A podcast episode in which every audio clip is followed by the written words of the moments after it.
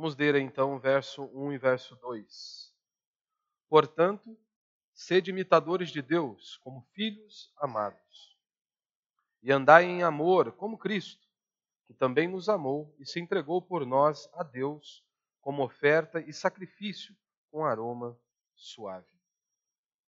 Semana passada eu preguei aqui no verso 1, portanto, sede imitadores de Deus, como filhos amados de Deus, amados, né? E hoje nós vamos para o verso 2, que diz o seguinte: Andai em amor, como Cristo, que também nos amou e se entregou por nós a Deus como oferta e sacrifício com aroma suave. A semana passada eu falei um pouco sobre, falei na verdade sobre o verso 1, e a minha introdução já foi justamente um, um ponto que muitas vezes eu e você nós não nos atentamos às expressões que são usadas nas escrituras, como por exemplo aqui imitar a Deus. Porque é isso que Paulo está dizendo. Nós devemos ser imitadores de Cristo. Em outro momento, Paulo diz que ele é o imitador, que nós devemos ser imitadores. Devemos também trilhar esse mesmo caminho. Ou seja, muitas vezes nós não conseguimos perceber quão fortes são essas expressões. Imitar a Deus. E aí eu falei acerca do contexto de toda a carta aqui de Paulo aos Efésios, aonde do capítulo 1 até o capítulo 4, Paulo está tratando acerca da salvação cristã. Do capítulo 4, da metade do capítulo 4 em diante, Paulo está ali então falando sobre a moralidade cristã. E aí, dentro deste assunto da moralidade cristã, Paulo diz: sede imitadores de Deus. E aí eu disse que nós devemos imitar a Deus porque Deus é uma pessoa, Deus não é uma energia, como muitos crentes hoje acham, como os artistas da Globo acham. Alguns cristãos acham que Deus é uma espécie de energia ou algo do tipo assim. Não, Deus é uma pessoa. Paulo está dizendo em versículos anteriores que nós não devemos entristecer o Espírito de Deus. Nós não devemos entristecer o Espírito de Deus. Então, o Espírito de Deus também não é uma energia que nós podemos soprar sobre os outros ou que nós sentimos um frio aqui na espinha, e isso então é evidência de que Deus está neste lugar, de que ele está se manifestando sobre nós. Deus ele se revela a cada um de nós por meio das sagradas escrituras, e nós devemos buscar esta plenitude diariamente em nossas vidas, como Paulo vai dizer no capítulo 5 em diante. Não vos embriagueis com vinho, no qual há dissolução, mas enchei-vos do Espírito. Então é uma ordem para nós sermos cheios do Espírito Santo. Então nós devemos buscar esta plenitude. E o interessante é que Paulo ele nos coloca num, ele nos apresenta e diz que nós devemos ser imitadores de Deus, porque nós somos filhos amados de Deus. Então nós não podemos nos esquecer e, constantemente eu prego aqui sobre pecado, sobre convicção de pecado, como por exemplo Davi disse: Em pecado me concebeu minha mãe. Davi não estava dizendo que ele era fruto de um adultério, mas Davi estava mostrando o quanto que ele é falho e pecador, como todos nós que aqui estamos, do mais novo ao mais velho. Todos nós somos pecadores, é o que a Escritura diz. Pastor, mas eu não creio nisso. Pouco importa se você acha ou não que você é um pecador. Importa o que a Escritura diz que nós somos. E a Escritura diz que todos pecaram e destituídos estão da glória de Deus. Então nós precisamos de um Salvador, nós precisamos de um Messias, nós carecemos da presença de Deus e é isso que nós vemos em toda a Escritura. Nós temos estudado aqui a carta de Paulo aos Romanos, nós vemos ali o quanto que nós somos podres, depravados e o quanto que nós necessitamos de um Salvador.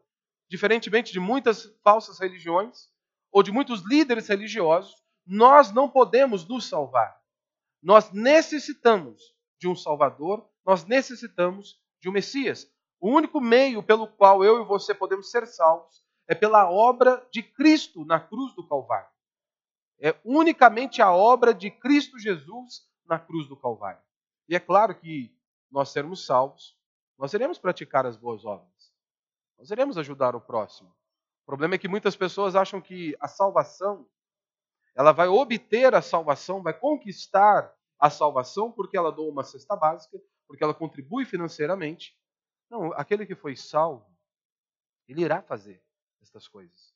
Mas ele sabe que a, vida eterna não é porque ele doou cesta básica, porque ele ajudou o pobre ou porque ele contribuiu na igreja.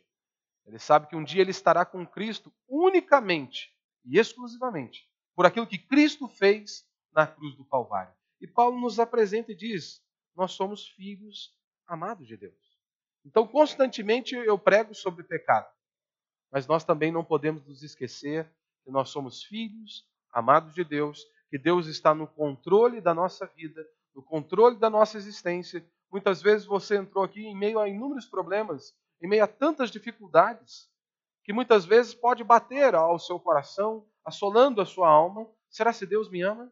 Será se Deus realmente está no controle da minha vida?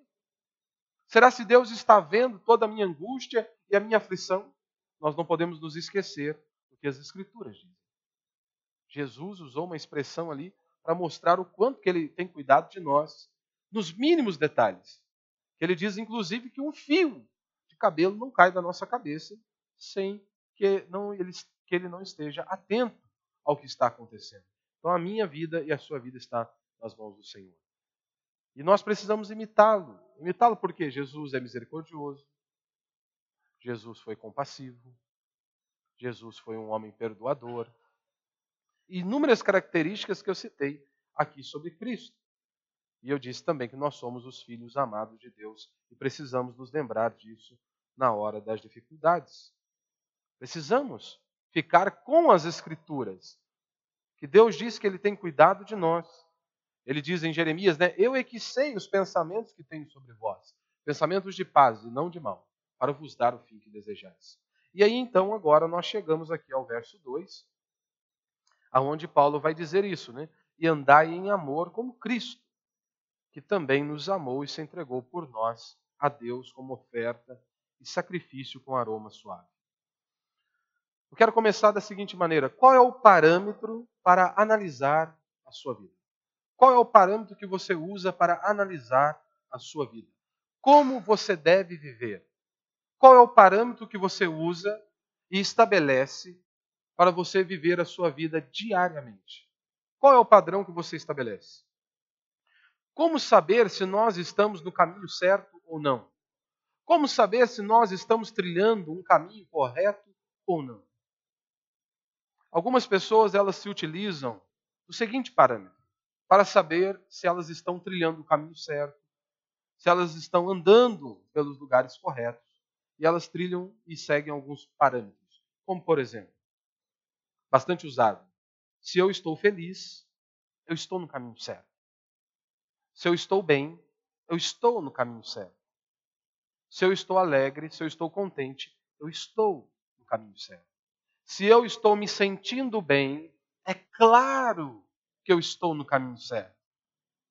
Só que Jesus já nos advertiu sobre este pensamento e sobre essas atitudes. Jesus, então, exortando o seu público, o seu povo, Jesus remete para Noé, os tempos de Noé. Noé está pregando a palavra de Deus, Noé está anunciando a palavra de Deus, e as pessoas simplesmente negligenciavam a voz daquele mensageiro. As pessoas não queriam ouvir a mensagem de Noé. E ele pregando e anunciando, e Jesus estava dizendo que nos dias de Noé, como as pessoas estavam vivendo? Como se elas fossem durar por toda a eternidade, mesmo sem Deus. Ou seja, eles comiam, eles casavam, se davam em casamento, eles estavam aproveitando a vida. E o juízo de Deus estava vindo sobre eles. E Jesus diz: é isso que vai acontecer. Eu tenho anunciado o reino dos céus. Eu tenho pregado o evangelho do reino dos céus. Mas para que haja reino dos céus, primeiro é necessário o arrependimento. Arrependei-vos, porque está próximo o reino dos céus. Esta foi a mensagem de Jesus. Esta foi a mensagem de João Batista. Esta foi a mensagem dos apóstolos. Arrependei-vos, porque está próximo o reino dos céus. Não há reino dos céus sem antes que haja arrependimento. Primeiro precisa existir o arrependimento para que então haja o reino dos céus.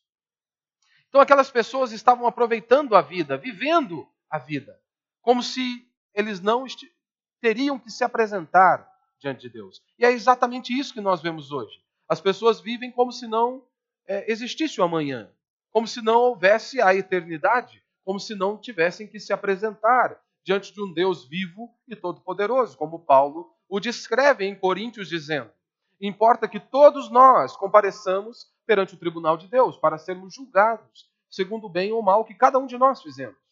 Eu sei que muitos de nós nos preocupamos com nossas angústias, nossas aflições. Talvez você veio aqui nesta noite em busca de um refrigério para os seus problemas, seja conjugal, seja financeiro, ou qualquer outro, psicológico. Qualquer uma de suas, dessas áreas que eu citei. Mas se você estiver longe de Deus, o seu maior problema não é conjugal. O seu maior problema não é financeiro. O seu maior problema não é emocional. Se você está longe de Deus, o seu maior problema é que você está debaixo da ira de Deus. Não há. Para escapar da ira de Deus é necessário arrependimento, convicção de pecado. Preciso confessar os seus pecados. E se você está longe de Deus, você tem os maiores dos problemas. Os que eu acabei de citar, conjugal, financeiro, nem se comparam do que ser inimigo de Deus. E talvez você esteja vivendo assim como se não houvesse um amanhã. Mas Jesus já nos advertiu. Então, o parâmetro não é se é certo, não é se eu estou me sentindo bem, melhor dizendo. Ah, eu estou acomodado. A pergunta é: é o que Deus mandou? É o que Deus ordena em Sua palavra? Essa deve ser a sua pergunta. Outros podem dizer o seguinte: eles, o parâmetro que eles utilizam para saber se eles estão no caminho certo é o feedback que as pessoas dão acerca deles. Outros olham para eles e dizem: olha, esse cara é um cara de sucesso. Ele está prosperando na vida. Ele está avançando na vida.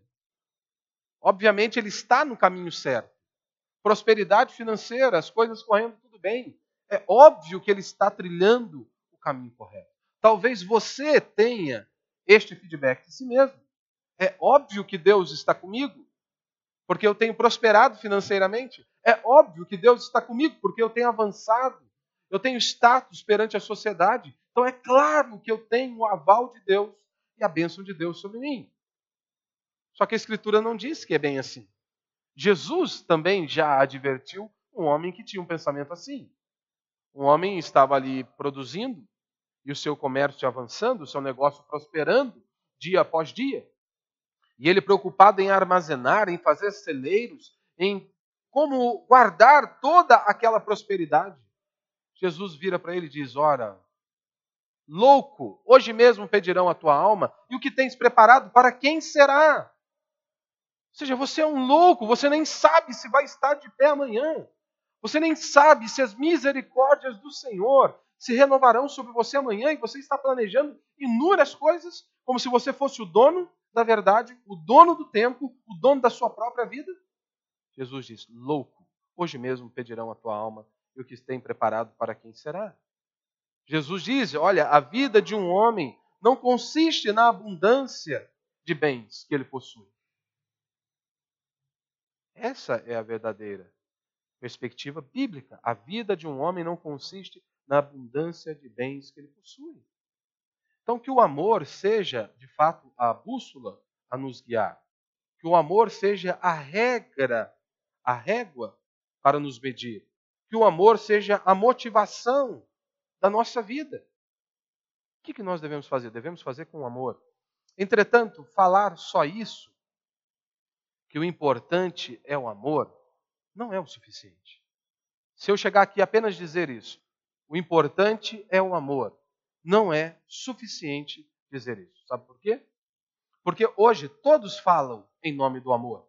Se você ligar lá no programa da Ana Maria Braga ou da Fátima Bernardes, todas elas irão falar em nome do amor. O importante é o amor. Só que o engraçado é que essas mesmas pessoas que dizem o importante é o amor, na sexta, eles dizem isso, o importante é o amor. No sábado, estão lutando ali pelo direito da mulher de matar o próprio filho. São essas pessoas que passam o ano inteiro, muitas vezes, dizendo: olha, a mulher ela tem o direito de matar o próprio filho. Aí chega num determinado dia e eles pedem o seu dinheiro para ajudar o Criança Esperança. Estão falando em nome do amor. Em nome do amor, eles estão dizendo tudo em nome do amor. Mas o que é o amor de maneira concreta? A Escritura é objetiva. Paulo, inspirado por Deus, inspirado pelo Espírito Santo de Deus, ele nos dá uma, uma síntese do que é o amor, o que é de fato amar de maneira concreta. Ele diz aqui no verso 2: Andai em amor. Como? Ele não deixou no ar. Ele disse que há uma maneira de nós andarmos em amor. E ele nos apresenta o padrão, é Cristo. Cristo é o padrão de como nós devemos andar em amor. Andai em amor, como Cristo. E aí eu te pergunto: como Cristo andou nessa terra? Como que Cristo amou, por exemplo, a sua igreja? Como que Cristo amou o seu povo? Cristo se entregou pela sua igreja. Cristo se entregou pelo seu povo. Cristo viveu uma vida de renúncia. Amor é isso. É se entregar a outro. Isso é amor. Então, primeiro ponto e apenas dois pontos hoje. Primeiro, entrega a Deus. Não é isso que Paulo diz aqui no decorrer do versículo? E andai em amor como Cristo, que também nos amou e se entregou por nós a Deus, como oferta e sacrifício com aroma suave. Isaías 53 diz que agradou o Senhor moê-lo, a profecia acerca do Messias, acerca de Cristo Jesus. Aonde nós vemos lá inúmeros relatos, ele levou sobre si os nossos pecados, o castigo que nos traz a paz está sobre ele. E dentre eles nós temos esta observação: Todavia agradou o Senhor moê-lo. Ou seja, em primeiro lugar, a cruz foi para satisfazer a vontade de Deus, a justiça de Deus. Nós não podemos nos esquecer disso. Desde o Éden, Deus já havia dado uma ordem. Você se lembra? Adão e Eva, se vocês pecarem, vocês vão morrer. Aquele, aquele casal não morreu fisicamente naquele dia, mas houve uma morte espiritual. E Deus já havia dito: se vocês pecarem, vocês vão morrer. Então haveria uma consequência. E aquele pecado precisava ser pago. E toda a humanidade foi contaminada pelo pecado. E então, alguém precisava morrer. E somente Cristo Jesus podia morrer em nosso lugar. Porque ele era o único perfeito. Ele foi o único que cumpriu toda a exigência de Deus Pai. Foi ele que satisfez toda a vontade de Deus. Somente ele não teve pecado. Somente ele foi perfeito e cumpriu toda a exigência estabelecida por Deus. Como Paulo nos apresenta em Romanos. No Evangelho nós vemos a justiça de Deus. Por quê? Ao esmagar o próprio filho, aonde a sua ira foi descarregada sobre ele, Deus estava cumprindo com a sua palavra. Ah, eu não acredito na ira de Deus, é mesmo? Você lê a Bíblia? Porque só no Antigo Testamento nós temos mais de 600 expressões tratando da ira de Deus. O problema hoje é que os pastores não pregam sobre a ira de Deus. Por que é tão importante falarmos da ira de Deus? Porque, ora, para que haja temor diante dos nossos olhos. Se você não conhece o Deus das Escrituras, não haverá temor diante dos seus olhos. Se nós não conhecemos o Deus das Sagradas Escrituras, não haverá temor diante dos nossos olhos. Um Deus apresentado hoje em muitos lugares não é o Deus das Sagradas Escrituras. E se o seu Deus não é o Deus das Sagradas Escrituras, esqueça. Você fabricou um ídolo em sua mente. Você fabricou um ídolo em sua mente. Nós temos que servir o Deus das Sagradas Escrituras. E ponto final. É esse Deus revelado em Sua palavra. Então nós precisamos. Então, em primeiro lugar, lugar, a cruz foi para satisfazer a justiça de Deus. Toda a vida de Jesus é norteada pelo princípio de viver para o Pai. Se você analisa e conhece um pouco as Escrituras, você pode perceber isso. Que toda a vida de Jesus Cristo é norteada pelo princípio de viver para o Pai de fazer a vontade do Pai, de obedecer ao Pai, de servir ao Pai. Temos algumas expressões, a começar pelo Pai Nosso. Jesus nos ensinando a orar e ele diz: Pai Nosso, seja feita a tua vontade, não a nossa, não a minha vontade, mas faz a tua vontade. Cumpre a tua vontade. O cristão genuíno ele não ora para mudar a vontade de Ele ora para que a vontade de Deus se cumpra sobre a sua vida. Sabe por quê?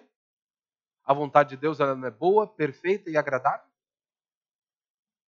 Você acha mesmo que você sabe o que é melhor para você do que o próprio Deus? Você acha mesmo que você sabe pedir melhor do que o próprio Deus? Então nós ficamos, a palavra dele é boa, a vontade dele é boa, perfeita e agradável. Em outra ocasião, Jesus disse: A minha comida é fazer a vontade do meu Pai. Jesus está no Getsemane, Jesus ora por três vezes. E ele diz: Pai, se for possível, passa de mim este cálice. Mas ele conclui dizendo: Seja feita a tua vontade. Quantos de nós oramos assim? Senhor, seja feita a tua vontade. Você consegue orar assim? Você ora desta maneira? E se a resposta for a mesma que Deus deu a Jesus? Você vai carregar essa cruz. Você está disposto a ouvir? Ou você quer que Deus apenas mude totalmente a sua circunstância? Que Ele faça exatamente da maneira que você quer? Ou você está disposto a descansar em Deus, a confiar em Deus e a crer que a vontade dele é boa, perfeita e agradável? Meu irmão, o peixe ele foi feito para nadar, a águia para voar, e você e eu fomos feitos para fazer a vontade de Deus. Nós fomos feitos para fazer a vontade de Deus. Se um peixe ele morre fora d'água, você e eu, nós morremos longe do propósito de Deus. Pessoas que tentam viver as suas vidas longe de Deus se deparam com a angústia, com a miséria, com o fracasso, e isso muitas vezes com o bolso cheio de dinheiro. Porque Deus disse por meio do profeta para os perversos, para os ímpios, para aqueles que decidiram viver longe de mim, não haverá paz. Poderá ter dinheiro, poderá ter bens, riquezas e prosperidade, mas não terá a verdadeira paz. A escritura é muito clara. Então, você longe do propósito de Deus, você morre. Como já disse Agostinho, né? Tu nos criaste para ti mesmo, ó Deus. E a nossa alma está desassossegada até que encontre repouso em ti. Como certa vez o missionário ele larga o conforto do seu país, é, muitas coisas boas em seu país, para vir pregar o evangelho, por exemplo, aqui na nossa nação, no Brasil. O cara sai de um país de primeiro mundo para vir para um país como o nosso, cheio de limitações, enfrentando inúmeras dificuldades, abandonando seus familiares para pregar o evangelho. Então outro homem o indaga e pergunta: Mas você é louco de largar a sua nação, de largar os seus familiares para ir para um país desse nível. E aí então o missionário conclui e responde para aquele homem dizendo: o melhor lugar para se estar é o centro da vontade de Deus. O melhor lugar para se estar é o centro da vontade de Deus. O ambicioso, ele pergunta: dá dinheiro? O ambicioso, ele pergunta isso, é a maior preocupação dele. Seja em escolher uma carreira, em fazer um negócio. A maior preocupação dele é: vai dar dinheiro? Vai me dar segurança? Essa é a preocupação do ambicioso. Talvez um religioso, ele vai dizer: é gostoso? Será se vai ser bom? Mas um cristão genuíno, ele vai dizer: é a vontade de Deus? Essa é a pergunta de um cristão. Ele não está preocupado se vai dar dinheiro, se vai ter segurança, se vai ser gostoso. Mas a preocupação dele é a vontade de Deus. Deus me comissionou para isso. Esta foi a missão que Deus me deu. Foi isso que Deus me chamou para fazer? Essa é a pergunta que ele faz. Paulo, ele se sentia um vencedor. E de fato ele era um vencedor. E quando eu digo que Paulo era um vencedor, não é da maneira que nós olhamos hoje, como os líderes religiosos olham hoje, ou como os cristãos estabeleceram um padrão hoje. Porque ser um vitorioso hoje é bolso cheio, inúmeras propriedades. Isso é ser vitorioso. Paulo, aos olhos desses homens, era um fracasso. Cristo, aos olhos desses homens, foi um fracasso. Porque, convenhamos, Paulo termina os seus dias com os seus livros e sua capa. Paulo termina os seus dias mesmo sem dinheiro e com poucos prazeres desta vida. Mas se terminou a sua vida como um vitorioso. Esse foi Paulo. A preocupação e a motivação dele não era agradar as pessoas, não era fazer o que era gostoso ou prazeroso, mas era fazer a vontade de Deus. Era cumprir a vontade de Deus. Então, meu irmão, a ideia de perseguir a vontade de Deus confere significado às nossas vidas. Todos os dias você se levantar pela manhã e dizer: Foi isso que Deus me comissionou para fazer. Eu estou fazendo a vontade de Deus? Será se eu estou fazendo o que Deus mandou que eu faça? Será se eu estou fazendo aquilo para qual eu fui projetado por Deus para fazer? Se você vive assim, isso traz sentido, propósito, significado à sua vida. Eu estou perguntando constantemente, eu estou fazendo o que Deus quer que eu faça? Porque o ímpio, ele ora pela manhã, ou qualquer momento do dia, que dá um lapso nele ali, ele precisa de algo, ele vai dizer o seguinte: Senhor, faz a, a minha vontade, me abençoa, realiza o meu sonho. O cristão não, ele diz. Ele se prostra diante de Deus e diz: Senhor, faz a tua vontade. Eu sou o teu servo. Cumpre em mim a tua vontade. Eu estou aqui para ser um servo, Pai, nas tuas mãos. Eu faço parte do exército do Senhor. E eu estou aqui para a batalha, eu estou aqui para cumprir aquilo que o Senhor me designou. 2 Coríntios 5, 15, Paulo diz: E ele morreu por todos, para os que, os que vivem, não vivam mais para si mesmos, mas para aquele que por eles morreu e ressuscitou. Vou ler novamente para você. E ele morreu por todos para os que, os que vivem, não vivam mais para si mesmos, mas para aquele que por eles morreu e ressuscitou. Talvez você esteja se perguntando: é justo Deus exigir isso? Que eu viva uma vida totalmente para Ele? É justo que eu viva uma vida totalmente voltada para Cristo? Sim, claro que é. Ele morreu por você. Ele foi esmagado na cruz por você. A ira de Deus Pai foi descarregada sobre ele por conta de nós, pecadores. E você ainda quer fazer essa pergunta? É justo que eu viva uma vida totalmente voltada para Cristo? Que eu abra mão de muitas coisas para fazer a vontade de Deus? É claro que é. É claro que é lícito. Pois afinal de contas ele morreu por você e viveu totalmente por você. E é desta maneira que eu e você também devemos viver. É por isso que nós temos que nos submeter às Sagradas Escrituras. Você não pode viver a sua vida do jeito que você bem entende, do jeito que você quer, do jeito que a sociedade já colocou um padrão, já estabeleceu um padrão. Eu e você fomos chamados para sermos conduzidos pelas Escrituras. Então a nossa vida tem que ser conduzida pela palavra de Deus. Todas as suas ações, Todas as suas atitudes devem estar embasadas nas Sagradas Escrituras. Não na novelinha da tarde. Não na, na conversinha dos amigos, mas na palavra de Deus. É por ela. É por ela. A sua vida tem que estar conduzida pelas Sagradas Escrituras. Meu irmão, Moisés não queria. Gideão não queria, mas foi. Por que eu estou dizendo isso? Não se engane, não se engane. Nem se iluda se inúmeros servos de Deus do passado inúmeros servos de Deus ao longo da história da igreja tiveram muitas brigas na hora de realizar a vontade de Deus. Você acha mesmo que você tem um coração melhor que o deles? Se inúmeros servos de Deus tentaram lá lutar contra Deus, assim como Jacó, na hora de realizar a vontade de e você pode ter certeza, de um jeito ou de outro, a vontade de Deus vai se cumprir.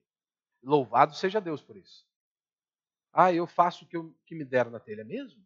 Tenta a sorte. Paga para ver. Jonas tentou.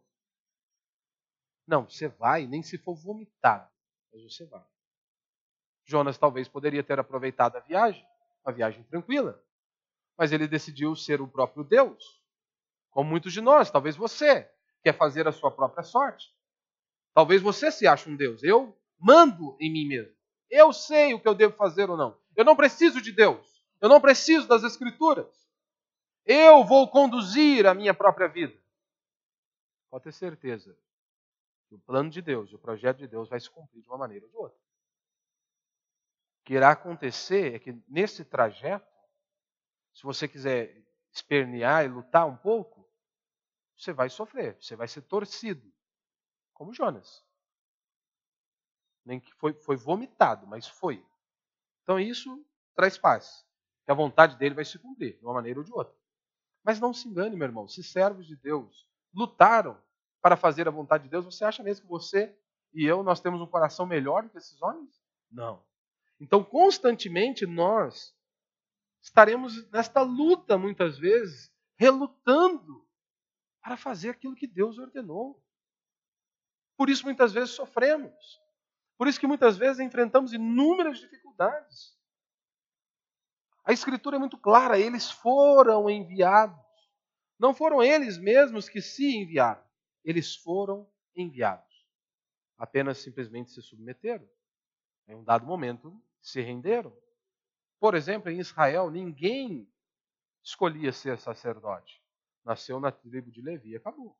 É o primogênito, você vai ser sacerdote. Ele só era comunicado.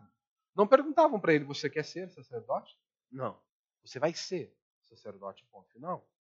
O grande problema é que nós nos achamos Deus. Nós achamos que nós fazemos o nosso destino e a nossa sorte. Então a vontade de Deus ela vai ser feita de um jeito ou de outro. E louvado seja Deus por isso. E é por isso que nós oramos, Senhor, faz a tua vontade. Porque a vontade de Deus ela é boa, perfeita e agradável. Meu irmão, Jesus viveu todos os seus dias nesta terra para Deus. Da mesma maneira, eu e você também devemos viver toda a nossa vida para Deus. Toda a nossa existência para fazermos a vontade de Deus. Vida cristã é renúncia. E renúncia é algo que nós temos que fazer todos os dias. Todos os dias. São escolhas. Segundo e último princípio para a gente encerrar é entrega ao próximo, porque é isso que Paulo diz, não é? Andar em amor como Cristo, que também nos amou e se entregou por nós, a Deus como oferta e sacrifício com aroma suave. Jesus entregou ao Pai. Qual era a maior manifestação de entrega ao Pai? Se entregar ao próximo. Se entregou por nós. Se entregou por nós. Nós fomos chamados para obedecermos à lei de Deus. Como diz o salmista, tu nos deste os teus mandamentos para que os cumpramos à risca. Jesus ele resume toda a lei de Deus em dois mandamentos, não é? Amar a Deus sobre todas as coisas e amar ao próximo como a ti mesmo. Mas nós olhamos, se você parar e olhar para os dez mandamentos, você tem duas tábuas. Uma, mandamentos diretos a Deus, direto para com Deus, e, de, e outra tábua direto mandamentos relacionados para com o próximo. E nós temos inúmeros mandamentos ali. Então, meu irmão, sempre que você ferir o próximo, tirar algo do próximo, é pecado. Isso está claro na Escritura. Se eu vou ferir o próximo, se eu tiro algo que é do meu irmão, isso é pecado. Agora, se eu não faço isso, se eu não firo o meu próximo, se eu não roubo o meu próximo, isso é amor. Mas nós temos ali, você pode ter algum nível ali de amor. Você pode estar no mais superficial, no mais baixo, ou você pode estar no ápice do amor, no nível mais alto do amor. Como, por exemplo, você não deve prejudicar a vida alheia. Por exemplo, numa fila. Se você não rouba a fila do outro, o lugar do outro na fila, de uma certa forma isso é amor. Agora, o ápice do amor é você passar o outro na sua frente. É uma renúncia. Não é? Você dar a sua vez para o outro. Isso é renúncia. Isso é o ápice do amor. E nós podemos aprender isso e aplicar isso em toda a nossa vida. O maior nível de amor é o sacrifício. Como Paulo nos diz em 1 Coríntios 13: O amor tudo sofre, o amor tudo suporta, o amor não busca os seus próprios interesses. Ou seja, o ápice do amor é isso: renúncia, abrir mão da nossa própria vontade em prol do outro. Por exemplo, você não agredir o seu filho. Em certo ponto, isso é amor. Mas você abrir mão de algo em prol de seu filho, isso é um nível maior de amor. Isso é o ápice. Porque se você é pai, você sabe. Se você tem filho, muitas vezes você abre mão de coisas que você queria para poder dar a ele ou para poder programar um futuro para ele. Então, se você ama o seu filho de verdade, em um nível acima do, do básico ali, você muitas vezes vai deixar de andar com um carro do ano ou qualquer outra coisa parecida, porque você está pensando no futuro dele. Você está pensando em abençoá-lo lá na frente. Então você abre mão dos seus próprios desejos, das suas próprias vontades em prol daquela criança. Ou seja, vai poupar no dinheiro. No nosso casamento, por exemplo, se você não bate em sua esposa, isso aí é, já é um mínimo de amor. Mas se você só faz isso, você está no mesmo nível ali que muitos ímpios. Porque muitos ímpios não batem em suas esposas. Mas pense comigo. O que é o ápice do amor? É a renúncia. Há pessoas que eles estão dispostos a pregar na África. Dizem que foram chamados para pregar na África. Mas eles não estão dispostos, muitas vezes, a se sacrificarem a ir, por exemplo, à casa de uma sogra. Esse é o ápice? Não é? Abrir mão da minha vontade. Ou seja, isso é amor. Renúncia. É isso que a Escritura nos ensina. Se amor é procurar a alegria do outro, então procurar a própria alegria não é amor. Como, por exemplo, no casamento, por que há muitas brigas? Por que há muitas discussões? Porque ninguém está errado. Os dois estão querendo fazer a própria vontade. Ninguém está disposto a ceder e a fazer a vontade do outro Ninguém está disposto a renunciar à própria vontade. Por isso há inúmeras brigas, por isso há inúmeras discussões, porque os dois querem que a vontade deles impere dentro daquele lar. E é claro que acabará em briga. Por exemplo, pessoas viciadas, tipo em droga. É um vício. E a pessoa não destrói a si mesma apenas ela destrói aqueles outros que estão ao lado dela, ao redor, pessoas que as amam. É desta maneira. Ele destrói a si mesmo e tudo que está ao seu redor. Por quê? Por amor próprio. Ele quer se afundar em, ele quer sentir o prazer. Ele quer estar ali, ele quer, não importa se os outros estão sofrendo. Mas eu decido isso, eu quero isso para minha vida. Não importa se isso trará sofrimento, dor e angústia às pessoas que estão ao meu lado. Mas eu quero este caminho, ou seja, a vontade dele é quem impera. Não importa se com a vontade dele, com o caminho que ele irá trilhar, se os outros irão sofrer, mas a vontade dele, ele não abrirá a mão.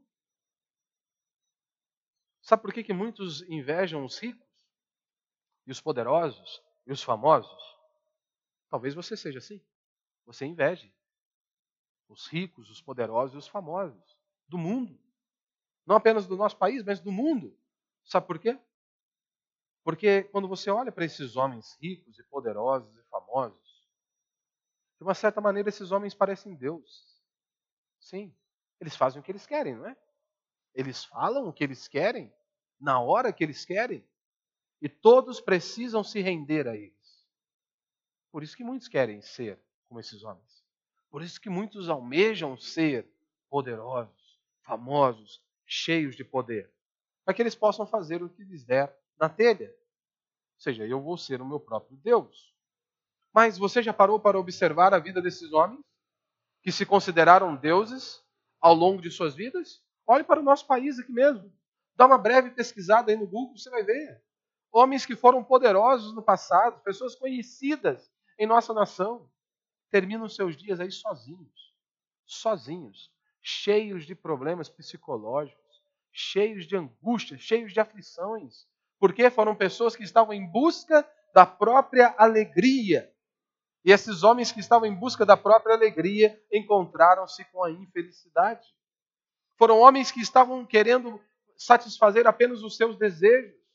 Não estavam dispostos a viver pelo, para o outro, a abrirem mão das suas próprias vontades. E terminaram seus dias sozinhos. Muitos nem têm o apoio nem da própria família. Muitos não têm nem aonde dormir, porque trilharam este caminho. E acabaram terminando solitários, cheios de problemas. Meu irmão, nada demonstra mais a nossa fragilidade, a fragilidade humana, do que este mandamento que está aqui nas Sagradas Escrituras. Há pessoas que podem passar a vida inteira sem tomar o que é do outro.